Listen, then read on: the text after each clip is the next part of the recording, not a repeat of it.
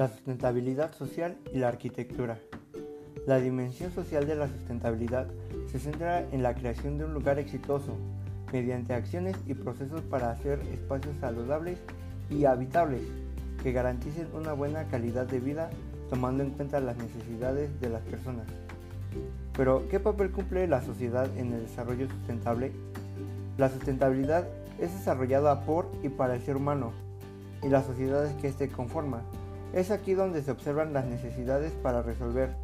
La sociedad tiene el poder de crear estas acciones que favorezcan su entorno, así como la capacidad de decidir cómo usar los recursos que tienen a su alcance. Hablemos de la arquitectura, sustentabilidad y la sociedad. Para empezar, comencemos mencionando que la sustentabilidad busca satisfacer las necesidades de la sociedad.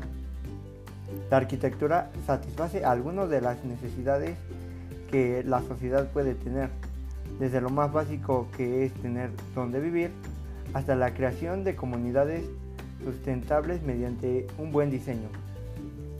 Para involucrar a la sociedad en la elaboración de la arquitectura sustentable, creo que es necesario educar y enseñar cómo se tiene que hacer mediante el ejemplo, es decir, hacer proyectos sustentables tan buenos que otras personas al verlos quieran imitarlos.